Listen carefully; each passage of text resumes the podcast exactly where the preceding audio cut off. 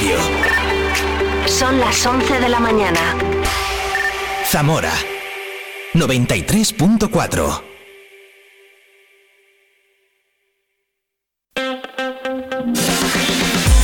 Vive la mañana Zamora con Patri Alonso. Good morning, everyone. Vive la mañana.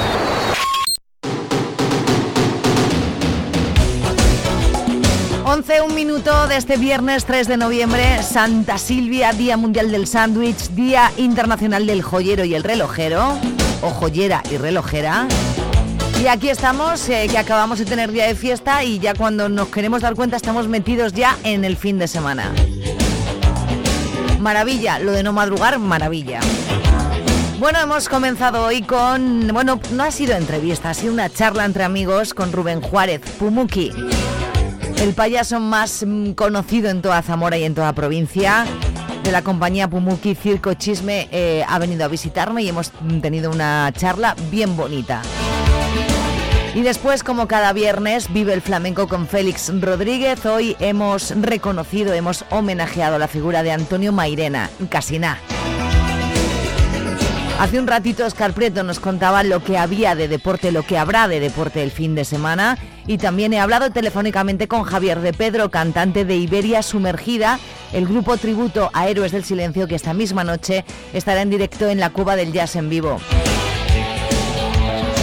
En un ratito, nada, en unos minutos y a vuelta de informativo llega a Librería Semuret y Judith Pino, que este fin de semana el Vive Leyendo lo hemos cambiado de fecha. En lugar del martes, ha sido hoy. ¿Por qué? ¿Por qué razón? Pues importante, importantísima y poderosísima.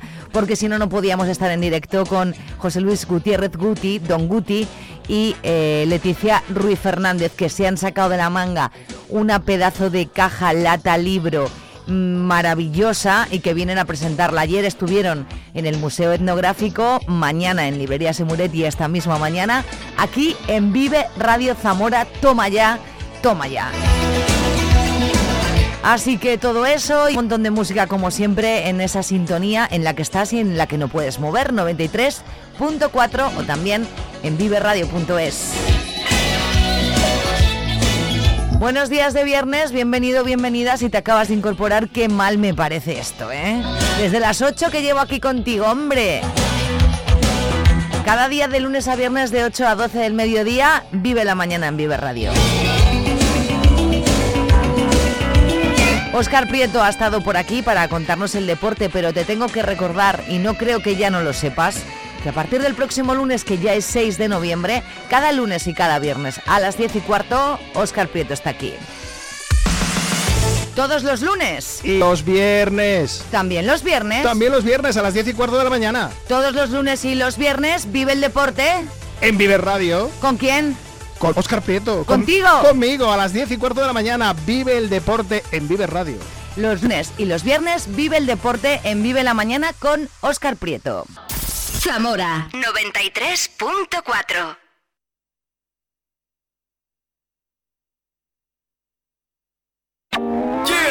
Vive la información en Vive Radio Zamora. Con Patri Alonso.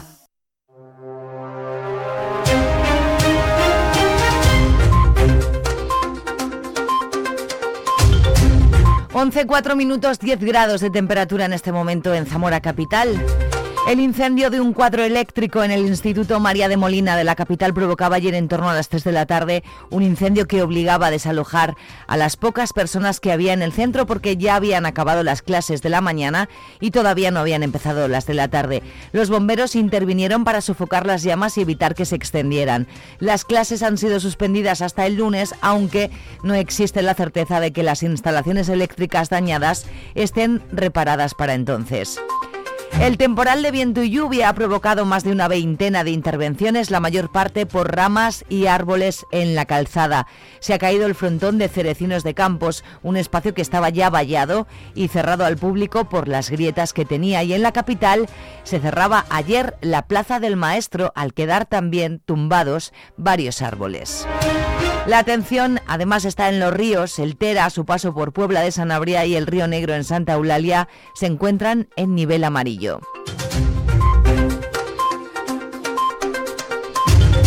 Sigue sumando adhesiones la manifestación que mañana sábado pedirá al Gobierno que reabra la línea férrea de la Ruta de la Plata, no solo a través de un estudio de viabilidad ya aprobado en el que se invertirá un millón de euros en los dos próximos años, sino también con un proyecto de trazado.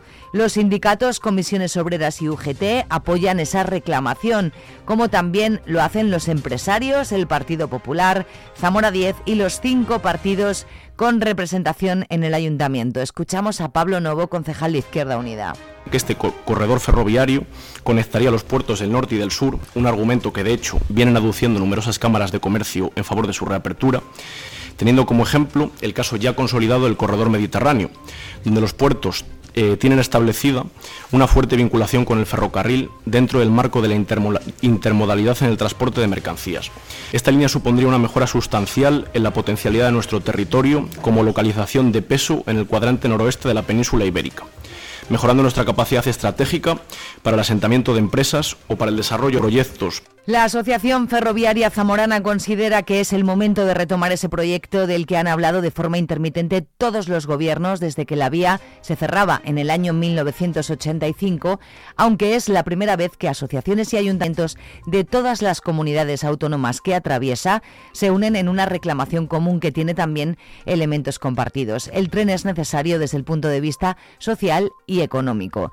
Los concejales de Izquierda Unida, así como del Partido Socialista, han mostrado, han mostrado dispuestos a trasladar esta reivindicación al próximo gobierno. David Gago. Realmente no se caen los anillos en llamar a la puerta. Eh, ahora no sabemos, mm, porque todavía que yo sepa a estas horas no hay confirmación de que vaya a haber un debate de investidura, pero no sabemos quién va a ser el próximo ministro de Fomento y habrá que reivindicarlo y a la vez habrá que reivindicarlo ante, ante Europa y habrá que pedirle a otras administraciones que también hagan eh, su, el papel que tienen que tener y gobiernen quien gobiernen y como esto no es de hoy para mañana y, desgraciadamente no podemos tener una transformación del ferrocarril en dos, eh, en dos días, pues si el día de mañana cambia el gobierno, tendremos que seguir pidiéndole al gobierno que le toque y al, ministro de Fomento que le toque de turno, ministra, pues eh, poder trabajar y una reivindicación que creo que es absolutamente justa.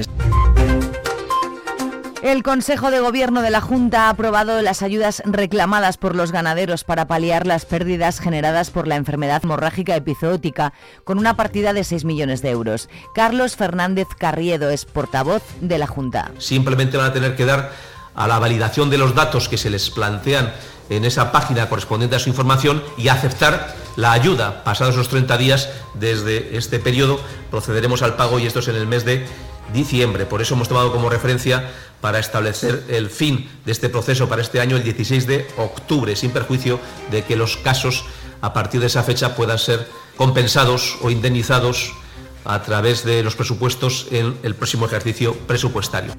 Consejo de Gobierno que también ha aprobado un centro de innovación social para el desarrollo local sostenible en Puebla de Sanabria y ha concedido una subvención de 40.000 euros a la Fundación Rey Afonso Enríquez para la organización de las jornadas ibéricas en Zamora los días 21 y 22 de este mes.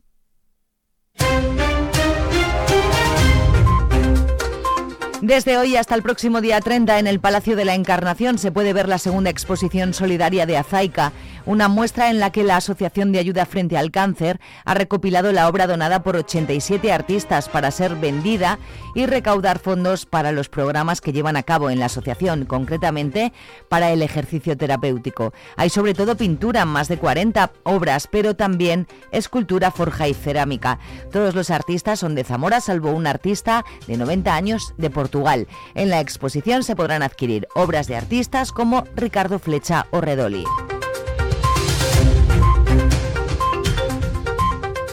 El Consorcio Provincial de Bomberos incrementa la plantilla a partir del 1 de enero cuando entren en funcionamiento los parques de Zamora Capital y de Aliste. Pasarán de 38 a 54 bomberos. Estos dos parques se suman ya a los existentes en Río Negro del Puente y Bermillo de Sayago. El presidente de la Diputación de Zamora, Javier Faúndez Domínguez, acompañado por el gerente de Servicio Público de Empleo de la Junta, Álvaro Ramos Catalina, y la delegada territorial Leticia García han realizado ayer un balance del Plan de Empleo Forestal Montel 2023 que ha permitido la contratación de 59 trabajadores distribuidos en 11 cuadrillas con las que se han realizado 5.075 jornales y se ha actuado en una superficie de 422 hectáreas en los entornos municipales. Javier Faúndez ha destacado que se trata de un nuevo ejemplo de colaboración efectiva, real y eficaz entre la Junta y la Diputación.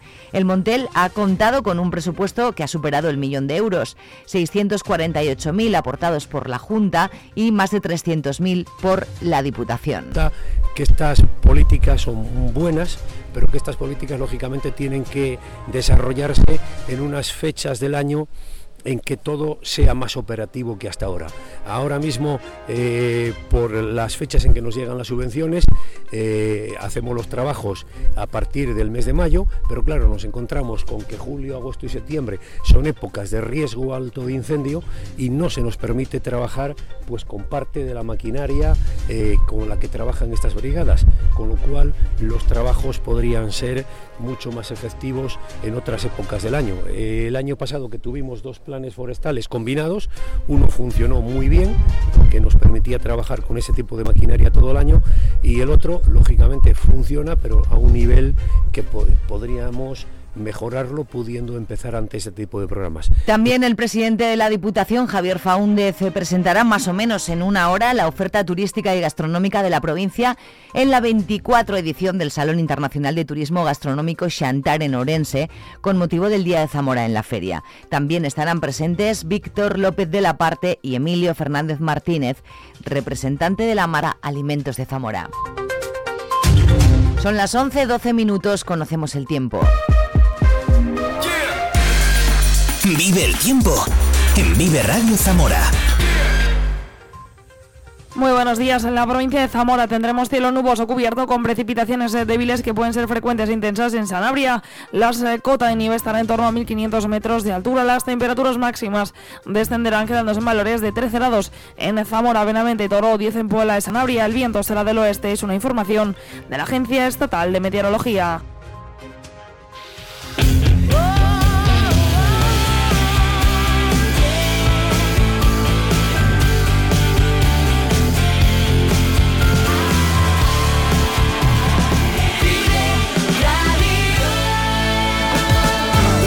11-13 minutos, a vuelta de informativo ya tengo esperando a un montón de gente, contentísima estoy.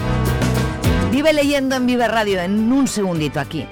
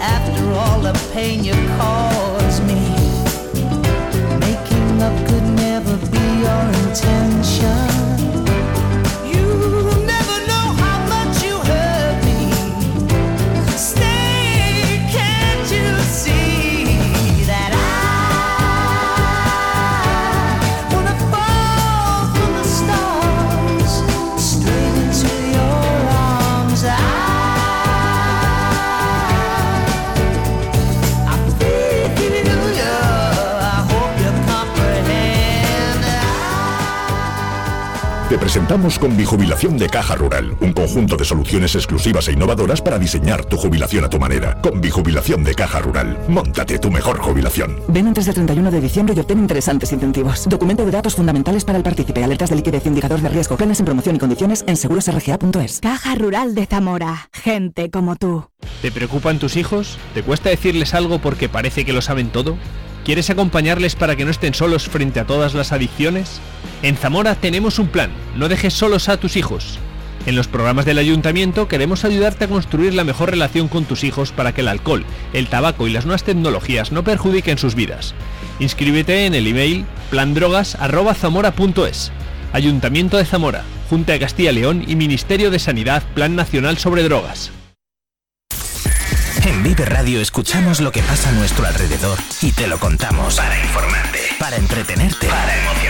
Con las voces más locales y los protagonistas más cercanos. Vive tu ciudad, tu provincia. Vive su cultura, su música, su actualidad, su deporte, sus gentes. Vive lo tuyo. Vive tu radio. Vive Radio. Zamora 93.4.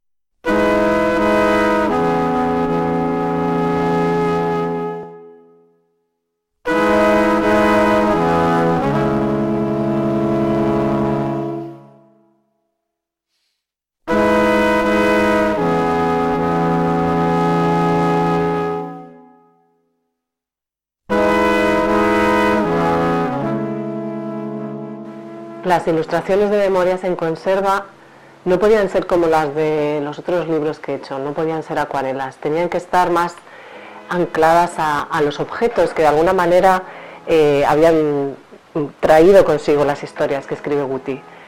Eh, grabados antiguos, los bordados de mi abuela, eh, las hojas de cuadernos viejos que hemos ido encontrando, las tapas del cuaderno donde el abuelo de Guti escribía en su taller los pedidos, las fotos del tío Porfirio, los pétalos encontrados dentro de eh, una enciclopedia vieja de un bisabuelo. Todo eso es lo que me ha permitido ir creando los collages que forman las ilustraciones que hoy os servimos en Memorias en Conserva.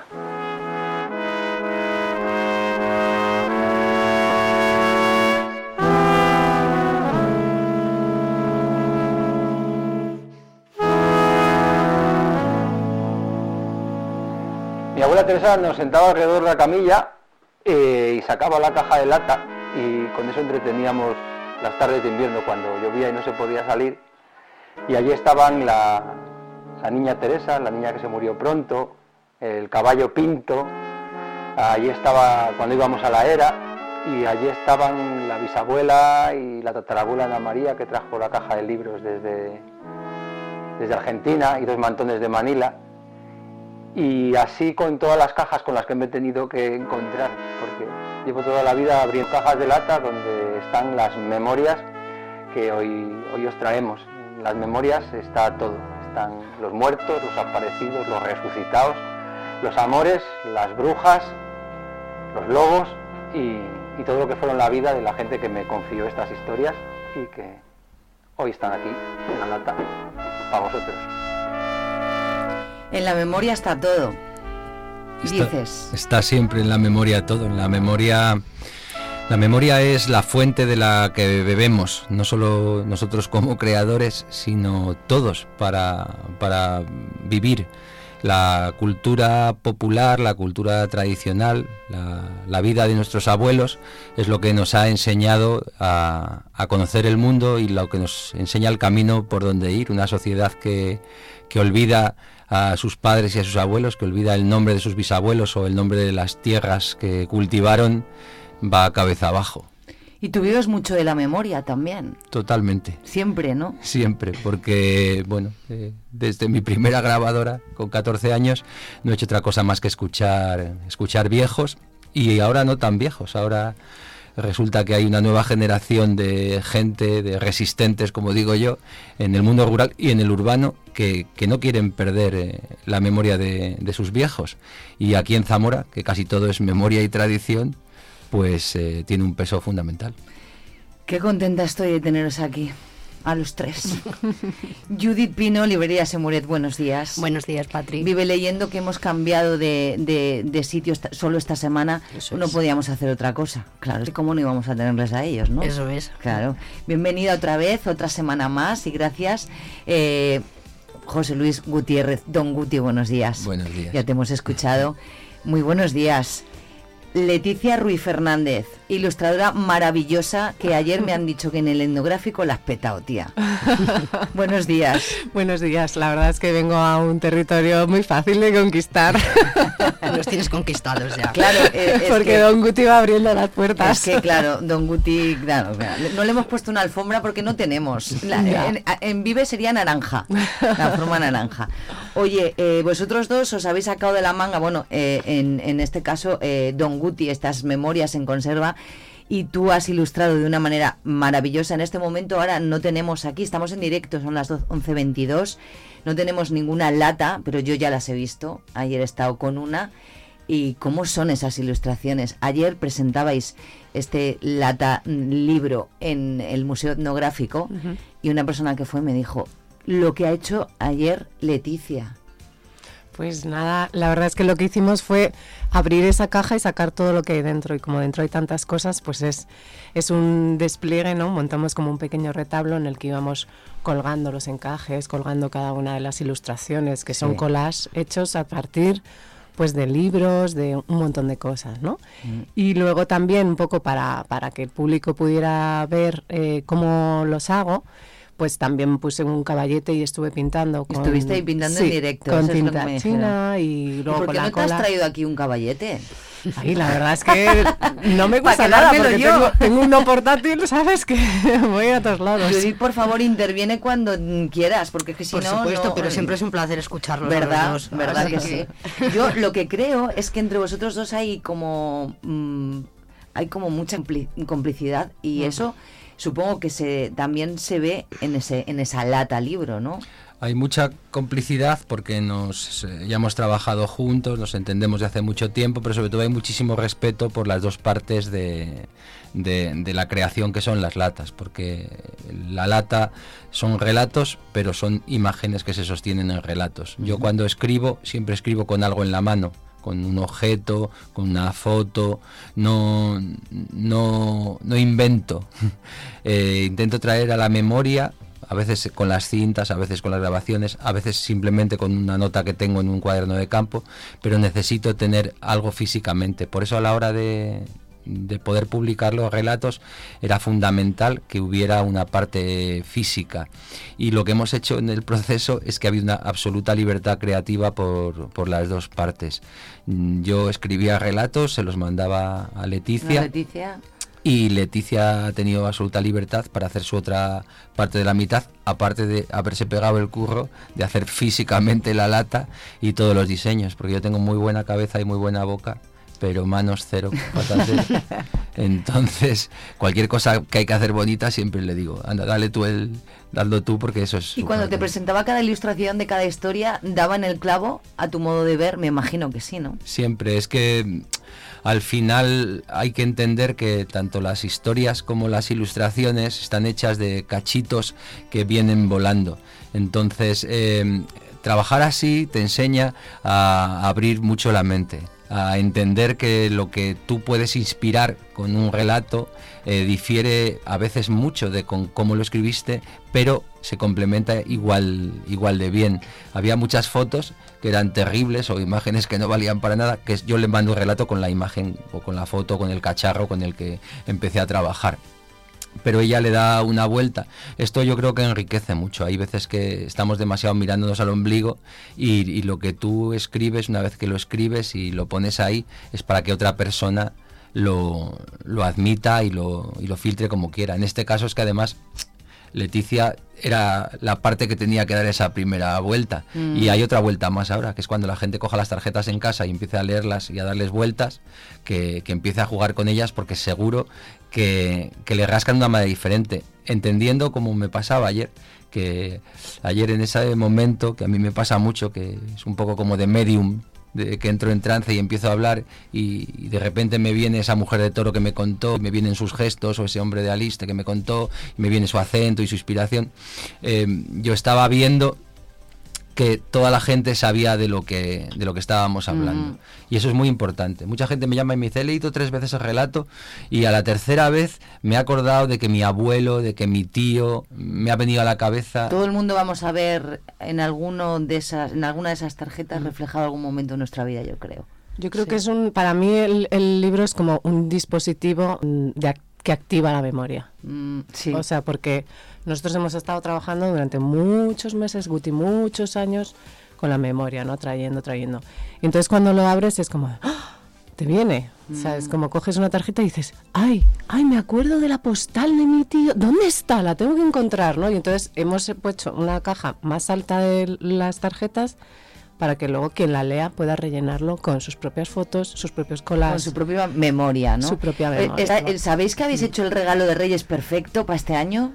bueno eso sería muy buena noticia verdad ¿Verdad? Totalmente. Cuéntanos. Es por verdad favor, que sí. es que a que es así. Ya lo Sí. podemos encontrar. en Sacamos Semuret. la preventa la semana pasada.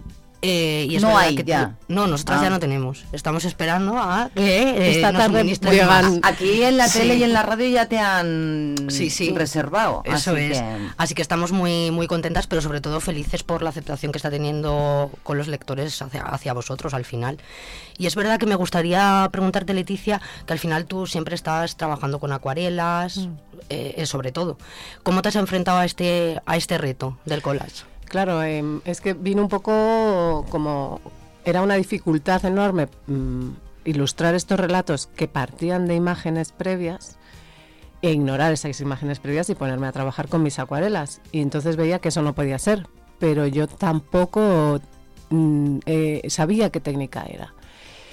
Y, pensando un poco en cómo trabaja Guti, a partir de, de retazos va construyendo las historias, dije, pues igual yo tengo que hacer lo mismo, tengo que anclarme a los objetos y a través de retazos de lo que son mis materiales, que son los papeles fundamentalmente, pero de pronto todo lo plano empezó a entrar, las telas, los bordados, bueno, hasta un sapo aplastado que encontré en el camino, todo de repente eh, empecé a, a- a jugar con ello y a construir cómo podían, ¿no? con la memoria que trae el propio objeto, mezclada con la memoria que traían los relatos, cómo podía construir una imagen que acompañara ¿no? a esas historias. Entonces ha sido un reto total, porque yo no tenía ni idea, vamos, de hacerlo. Mi estudio se convirtió en una especie de, no sé, mm, lugar de chamarilería lleno de cosas ordenadas, por- porque si no era el caos total. Y además es que una cosa que era muy importante para nosotros era que el lector, la lectora pudiera saber de dónde viene cada objeto. Entonces, cada foto, cada trozo de papel, este es un papel encontrado en casa de mi abuela, esta es una fotografía que, que es del tío de Guti, este es un papel que viene de casa de mi amiga Elena, o sea, como todo el mundo empezó además a entregarnos cosas, el archivero de Zamora, tal, tomad, que aquí tenemos unas cartas viejas, mira lo que me he encontrado, no sé cuántos. Y entonces a partir de todo eso, la dificultad era por la mañana sentarme a primera hora, antes de que el mundo ¿Por dónde se no? y decir, eh, partía casi de los objetos, porque yo tenía como las, todas las, las cientos de, de historias. ¿Y esto? Claro, esta es la historia de la guerra. Esto es. Y entonces arrancaba esa página del libro, la pegaba, la unía a la foto del protagonista. Y qué bonito. Más las acuarelas. Sí, sí, muy, muy bonito y era eso, era, es un ejercicio de escucha también, Mm. porque tú no puedes imponerle a un objeto eh, una memoria, tiene que, tienes que escucharla y a partir de ahí, pues bueno, pues ya componer. Mm. Eh, la sección, eh, esta sección Vive Leyendo eh, tiene como, escucháis la, la música de la historia interminable como, como sintonía, ¿no? Entonces no sé si estas historias son interminables o no, Guti. bueno eh, son- yo creo que todas las historias son interminables. Las historias son interminables, pero en este caso, estas mías, estamos en la urgencia de la pérdida. En- yo he tenido la suerte de conocer todavía a aquellas generaciones que se criaron en, en ausencia de medios de comunicación, que se criaron antes de la tele y antes de la radio, donde la cultura oral tenía un peso fundamental. Eh, después de muchísimos años recopilando folclore, canciones, bailes, cuentos, eh, me di cuenta de que grabábamos con cintas. Entonces había cintas de casete o luego el minidisc y que poníamos a cantar a la señora o a tocar la pandereta y cuando acababa la canción poníamos el pause porque gastábamos la cinta. Claro. Y entonces empezábamos a hablar y luego volvíamos a, a arrancar. Resulta que este libro es de las pausas, de lo que hay entre pausa y pausa, que era lo importante del asunto.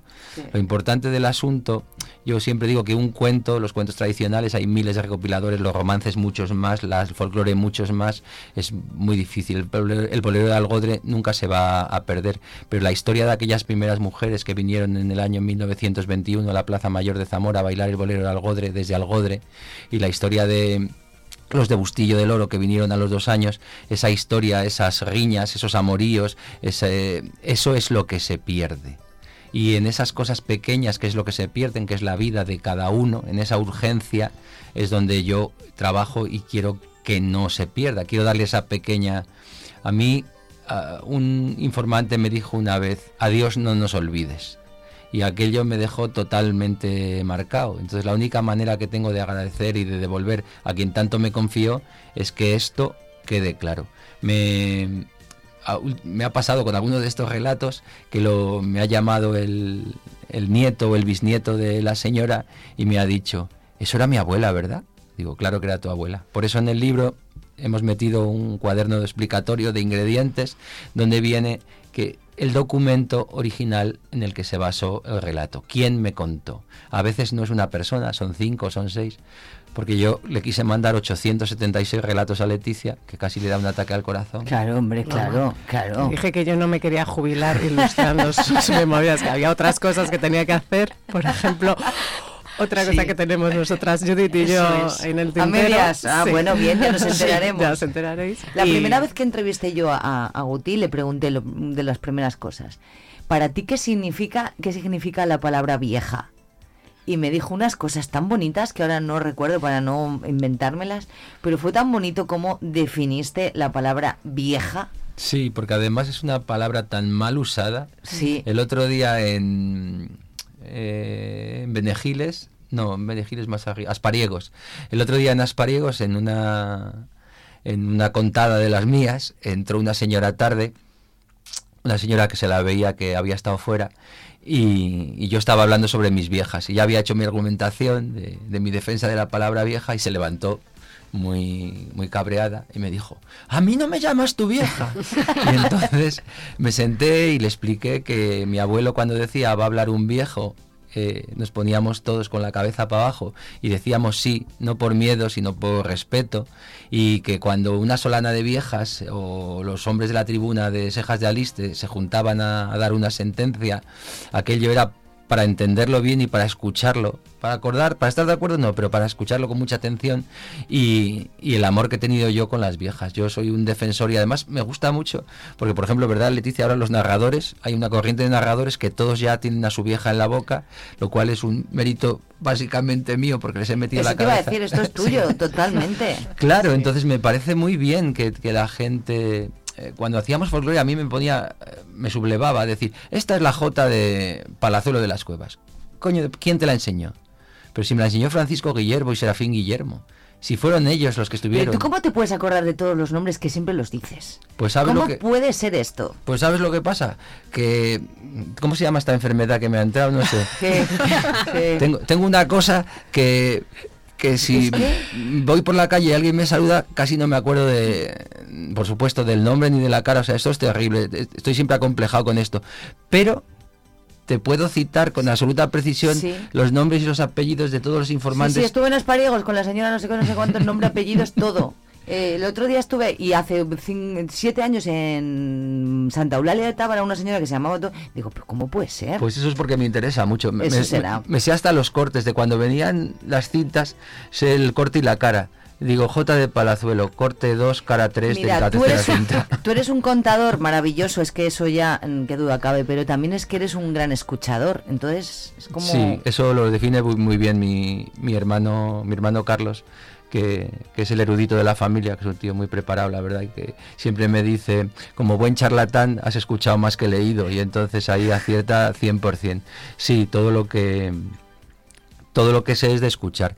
Hay una historia muy graciosa que es que yo empecé a hablar con dos años y medio, ¿no? Hasta los dos años y medio no tenía ni, ni, ni una palabra, no decía ni agua, ni pan, ni más, y entonces había una gran preocupación en la familia por mi, falta, reservando. por mi falta de habla, tal que mi abuela me metió un pez vivo, una sarda del río en la boca, que era con lo que le soltaban el- la lengua a los niños, había esa creencia. Ah.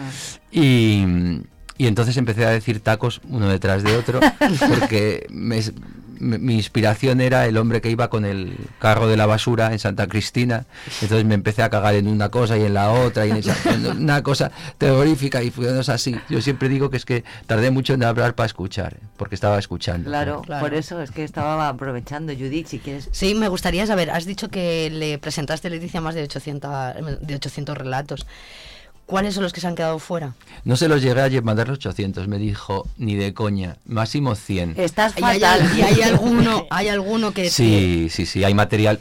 Lo que sí hice es que esos Hay una 800 segunda parte. Bueno, lo que hay es que de esos 800 relatos fui uniéndolos, o sea, quiero decir, el primer trabajo que fueron muchos meses, muchísimos meses, fue de, porque estos eh, los publicaba algunos en el Facebook, otros quedaban por ahí colgando, entonces los fui agrupando por temáticas, me di cuenta de lo que estaba hablando, a veces también por localidades, y entonces a veces de 8 o 10 relatos de aquellos, eh, eh, porque todos los del libro están reescritos, no, no valían en el momento tampoco estaban hechos con esta minuciosidad con la que he querido trabajar. Ahora sí quiero que el relato suene a listano, es que tiene que sonar a listano, los de toro suenan a toro, los de...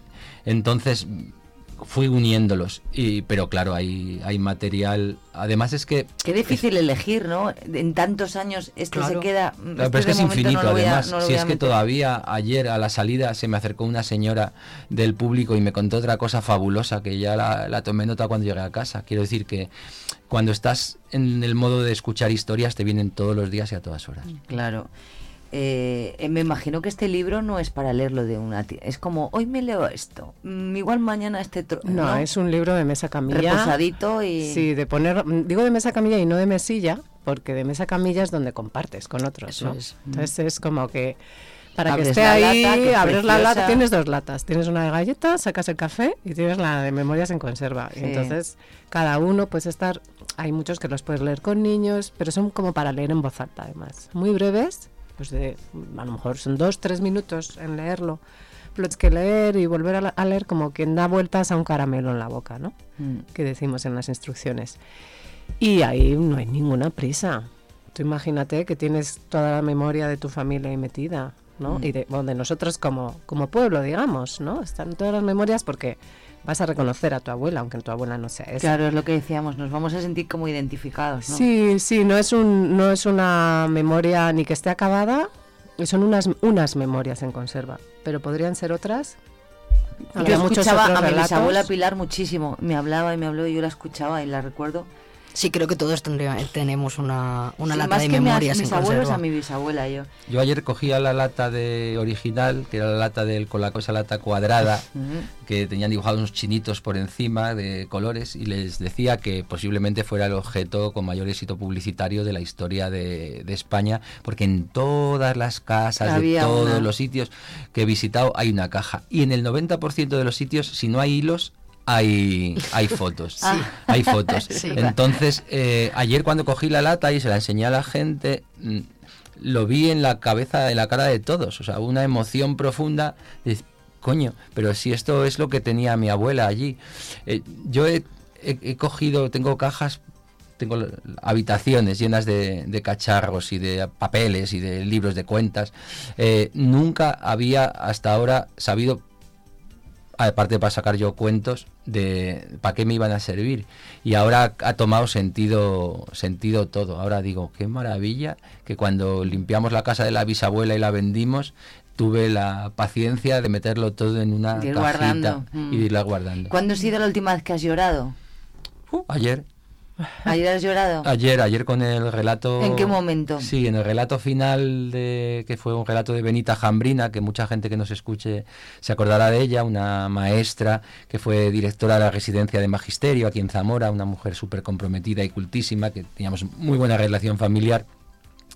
Eh, entre las cosas que nos dejó Benita eh, había una caja eh, de fotos y había una foto de la primera promoción de maestros republicanos, de, la- los que se formaron en la primera promoción de maestros de la República, en una excursión eh, que hicieron a Salamanca. Entonces yo muchas veces repetí, repasé esa foto con Benita porque bueno, fue un tiempo muy complejo y los maestros de aquella promoción pues muchos pasaron por el paredón del cementerio. Entonces en ese relato que decía Benita, que contaba pues la emoción que fue para ellas pasar de ser maestras con un año de formación a licenciadas en magisterio con cuatro años, con tres idiomas en la carrera, estudiaban poesía, estudiaban pintura, eh, cómo la emoción de, de aquellos estudios y lo terrible que fue cuando vino la guerra y, y todo aquello se desbarató, pues cuando conté ese relato, hubo un momento ayer en que se me fueron las manos al pecho, me daba unos golpes en, el pecho y levanté los dedos, que era tal y como lo contaba ella, que nunca lo había leído yo en alto. Y, ayer así me, me emocioné. Cuando cojan la lata, lean en alto alguno de los relatos, o todos los relatos, porque el sonido que tiene, la, música que lleva, eh, ayer una chica de toro me decía, ay, cuando dijiste Carica y Toyo y, y Chiquito, me, me emocioné. Entonces, em, ese es, el, ese es el punto. Yo es que soy muy llorón de todas maneras. Mm. Es que perder la memoria, qué terrible, ¿eh? ¿Verdad? Sí, ese es, es- esa es, es- Yo hay veces que me pongo a recitar romances porque los romances me gustan mucho. Y si se me atraviesa un verso, ¿sabes? Entro en colapso. Esto le pasó también a García Calvo, yendo una vez a París. ¿Ah, sí? que Una muy buena relación con Agustín, aparte de una devoción personal. Pero una vez yendo a París, le iba él y tenía que recitar la Ilíada en la Sorbona. Y antes de llegar a París en el tren se le olvidó un verso. Y entró en colapso y, y casi le da un telele. Le decía a Isabelita, entramos por París, en- por el boulevard de San, Roma- de San Germain des en una ambulancia porque se le olvidó un verso. Y a mí me pasa igual, el día que me falta un verso de un romance, estoy cabeza abajo. Ya. de todas maneras, yo creo que es peor, o sea, como que mm, una cosa es que perdamos individualmente la memoria, que es una tragedia pequeña, pero la tragedia grande es cuando la perdemos la memoria colectiva, ¿no? Mm. Entonces, eh, aunque estos son memorias pequeñas, sí que yo creo que van en ese sentido de conservar una memoria colectiva, ¿no? Vamos a hacer un poco de spoiler, que no quería yo hablar No. de exactamente lo que hay, pero cuando él dijo que te iba a mandar tantísimos relatos, que al final no fueron tantos, ¿hay alguno que especialmente te impactara a ti sola allí con todas esas imágenes tal, eh, que dijeras, puf, este? Es, es muy difícil hablar solo de uno, ¿no? Porque pff, yo creo que podemos hacer spoilers porque no es la cosa del tema, es cómo está escrito, ¿no? Eh, están, sobre todo, es, es muy. Hay, hay el, el drama del hambre que está presente en tantas tarjetas y que es como que nos creemos ahora mismo, ¿no? Los jóvenes, que, el- que, que, que la comida está dada por sentada, ¿no? Y te das cuenta de que venimos de un pueblo de hambre.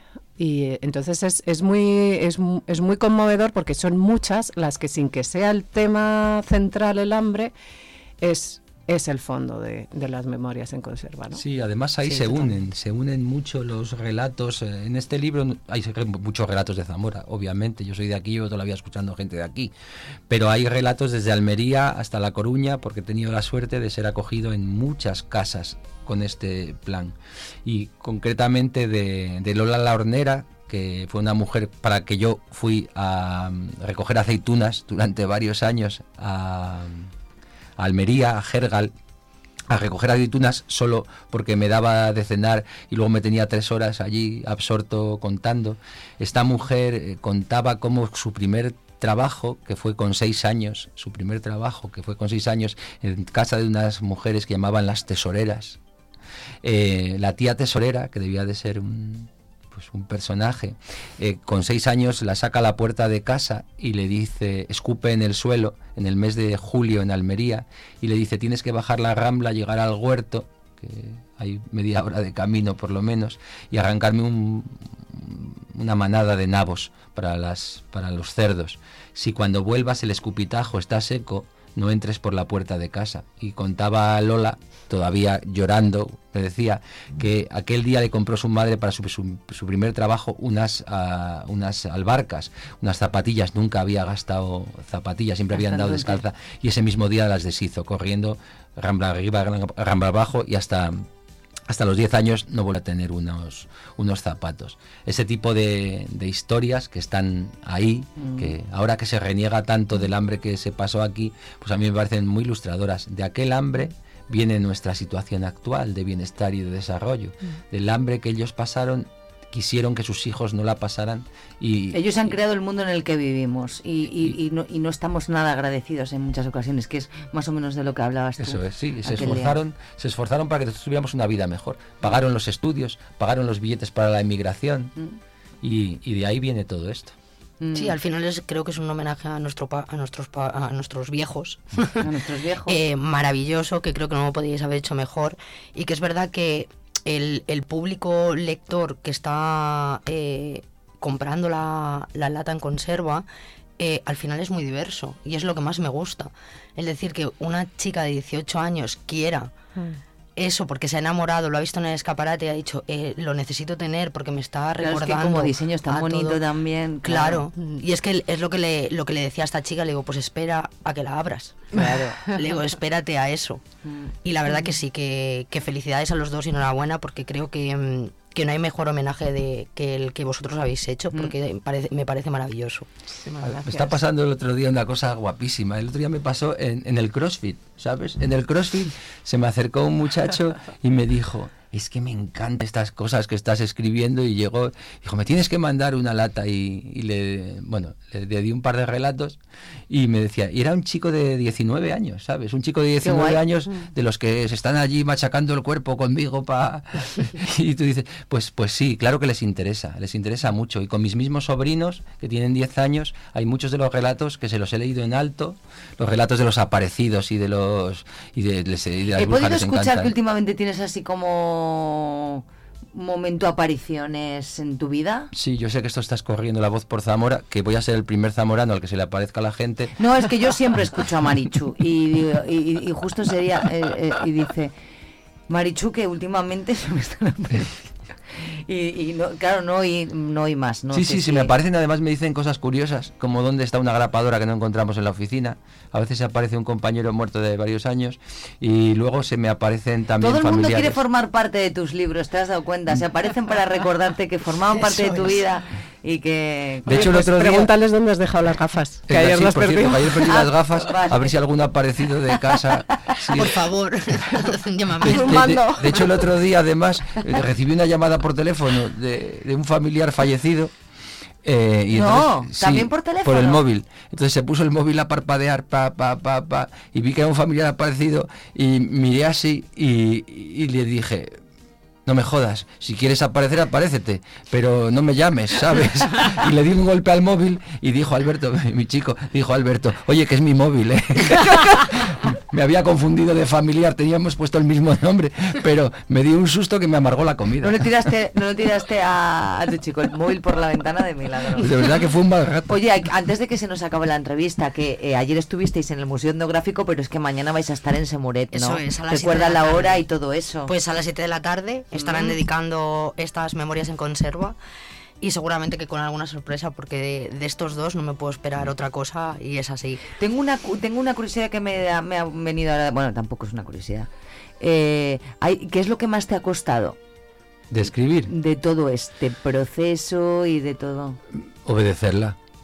Los plazos, los días, las... Quiero decir, yo soy un tío que viene de la escena, entonces los, es- los escénicos trabajamos así a golpes, cuando hay que estrenar algo, no sé qué, y los, los escritores son súper disciplinados, o sea, son una gente como que trabajan todos eres los anárquico días. total para eso. Claro, ¿verdad? entonces Tú necesitaba una imagínate mujer. que, que tenemos que meter en imprenta el, el libro en septiembre y se va tres semanas a un país por allí sin teléfono y sin conexión. Y eran como las últimas correcciones, Necesitaba unas todos los hombre. detalles. Y era como, eh, ch, que si se tiene que retrasar, que se retrase, ¿eh? pero que yo tengo mi viaje. Y era como, Pues nada, ¿En chico, serio? Nada. por favor, no apagues el WhatsApp. Y entonces estaba, pues a lo mejor en mitad de la web y yo mandando un mensaje. Em, ¿Esto es, esta mujer se escribe así el nombre o de otra? ¿A dónde has estado? Que has estado muy lejos. Sí, he estado en Sulawesi. He estado con, con muertos en casa, que es una cosa súper chula. Los muertos. Sí, bueno, chulísimo. Sí, en chulísimo. Sulawesi tiene a los muertos en casa. ¿Pero qué, qué país es ese? Es Indonesia, es la última isla de Indonesia con Papúa. Vale. Y entonces allí tiene a los muertos. Es que Se ha ido muy lejos, es verdad, Pero, Leticia. ¿tú sabes lo que es En tener un muerto en casa? Yo no, no quiero saberlo, también Pues te es súper divertido. De hecho, Bueno. uno de los días te levantas a, a mear en un homestay, que es una casa rural donde vive la propia familia, y te levantas con el frontal, porque allí no enciendes las luces por la noche, claro. Y entonces das vuelta a aquella cortina y te confundiste de cortina, en vez de la que bajaba la letrina, cogiste la de al lado, y tenían allí, pues eso, a tres abuelos secos de 10, 12 años, sentados en el comedor, No me lo creo. pues la verdad es que la gente dice, qué horror. Y Pues tú sí. dices, pues no, porque Pues se sí. sentaban todos los días con ellos, les ponían un cigarrico, que daño no les iba a hacer ya a esas alturas, no, eso les no. ponían un vaso de vino y charlábamos con ellos, les contaban cómo iba el día, les ponían un cuenquito de arroz. Ay, Guti. De verdad Oye, que muy tú querías tener más apariciones, ¿no? Yo aquello ha sido un camino para saber. De hecho, se lo tengo dicho en casa. Digo, a mí ahora ya no me enterréis, me dejáis 15 días aquí o 20. Te disecamos, te disecamos. Oye, eh, eh, los, los viejos españoles son como los viejos indone- indonesios. la gente que pasa hambre, la gente que pasa hambre y que le saca el fruto a la tierra con su trabajo, piensa bastante parecido en casi todos los sitios. Yo cuanto más eh, estudio o conozco de la etnografía, de la cultura del pueblo, más me doy cuenta que es mucho más lo que me une con un vasco, con un catalán, con un eslavo o con un indio que lo que me separa. Eh, las maneras de vivir y de, y de sacar la vida adelante eh, van muy, muy, muy paralelas. Bueno, pues mira, yo me quedaría con vosotros aquí mm, pf, otras cuatro horas más, ¿a que sí? Pues Judith, sí, tú la verdad es también. que sí. En la, en la red, en, la- en Instagram, eh, que ya os sigo a los dos, a él ya le seguí hace tiempo, pone Guti, canto, cuento, amo, viajo, como y, vi- y vivo. Y qué bonito resumen. Sí, porque además es que, que cuando esto te los enseñan los que saben de verdad de eso, te dicen, tienes que poner una frase contundente y describir todo lo que haces. Pues ya está. Y digo, pues ¿qué voy a hacer? Pues ya ¿Sabes? está. Cantar, bien, cantas bien. Bueno. Contar cuentas Sí, es el sí. que mejor. Ahí- ahí me defiendo. Amar, me imagino que también. Hombre. Viajar, te vemos que viajas bien.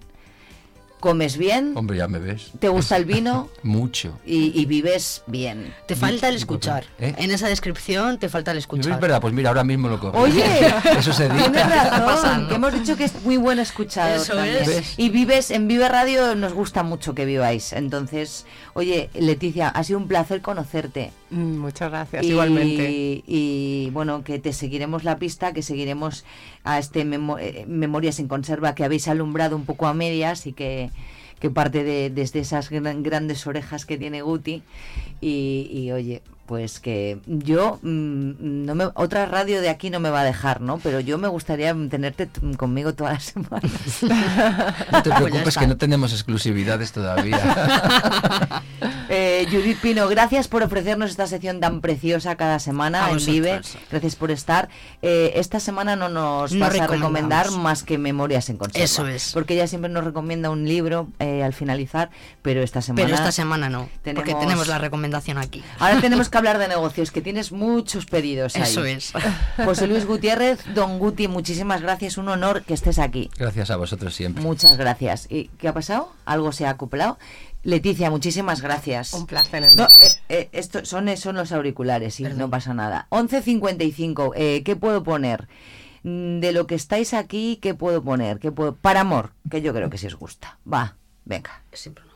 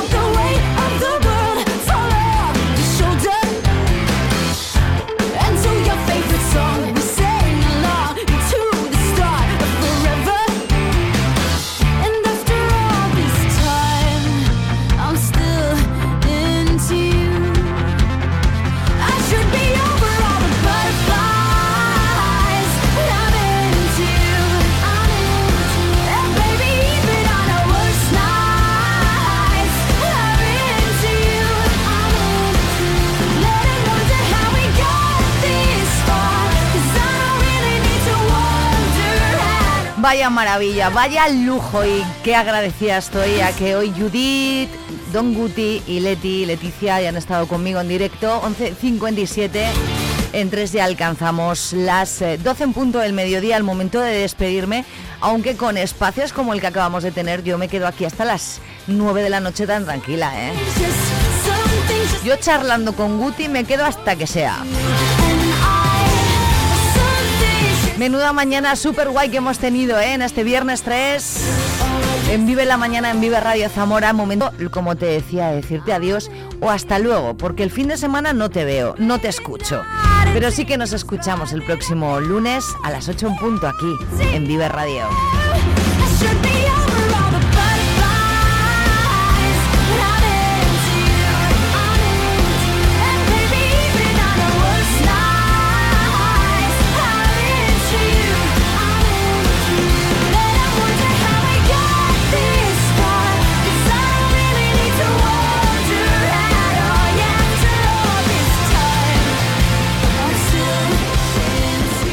Estás escuchando Vive Radio. Mira, me ha apetecido que el, el que nos lleve así de la manita, y ya me gustaría a mí, a las 12 sea Robbie Williams con este Something Stupid. Dos minutos para las 12. Feliz fin de semana. Gracias por estar al otro lado. El lunes a las 8 estamos de vuelta en Vive Radio. Besazos.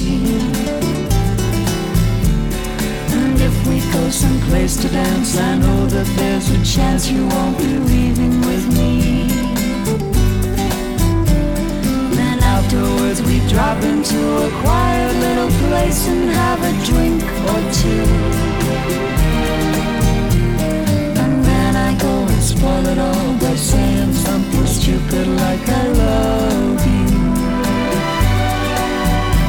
I can see it in your eyes. You still despise the same old lies you heard the night before. It's just a line to you, for me it's true. I'll never seem so right before. I practice every day to find some clever lines to say to make the meaning come true.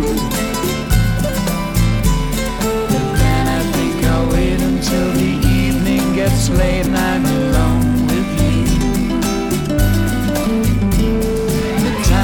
right, your perfume fills my head, the stars get red and all the nights so. And then I go and spoil it all by saying something stupid like I love